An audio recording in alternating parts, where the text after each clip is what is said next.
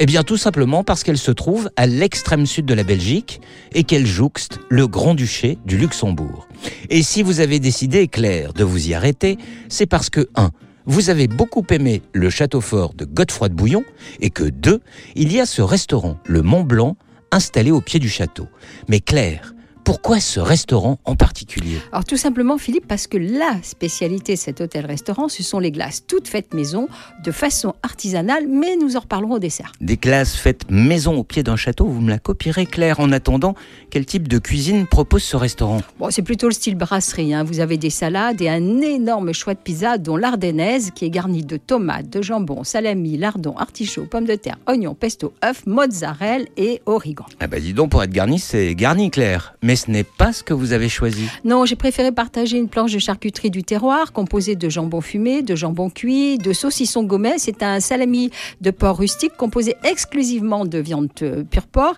La planche comporte aussi du fromage d'Orval. C'est un fromage au lait entier à pâte semi-dure dont la fabrication est supervisée par les moines trappistes de l'abbaye d'Orval. Les moines trappistes qui aiment nos autoroutes claires, particulièrement la 16.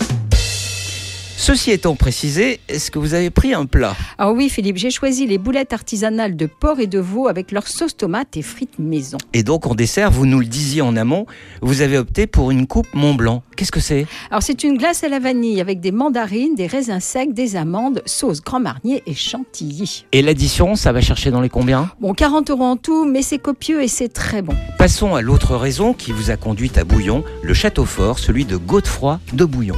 Alors dans ce château fort, Philippe, dont l'origine remonte au XIe siècle, on est séduit par le dédale des couloirs, ses immenses salles voûtées, ses points de vue, sans oublier le ballet des rapaces et l'exposition scripturale. Alors cette exposition témoigne de l'évolution de l'apprentissage de l'écriture depuis le Moyen Âge à nos jours. Dois-je rappeler que Godefroy de Bouillon était un chevalier, un chevalier franc qui au XIe siècle participa aux premières croisades et que s'il laissa son empreinte dans les livres d'histoire, c'est plus par sa témérité que par son caractère soupolé, car oui, Claire, Bouillon était un petit peu soupolé.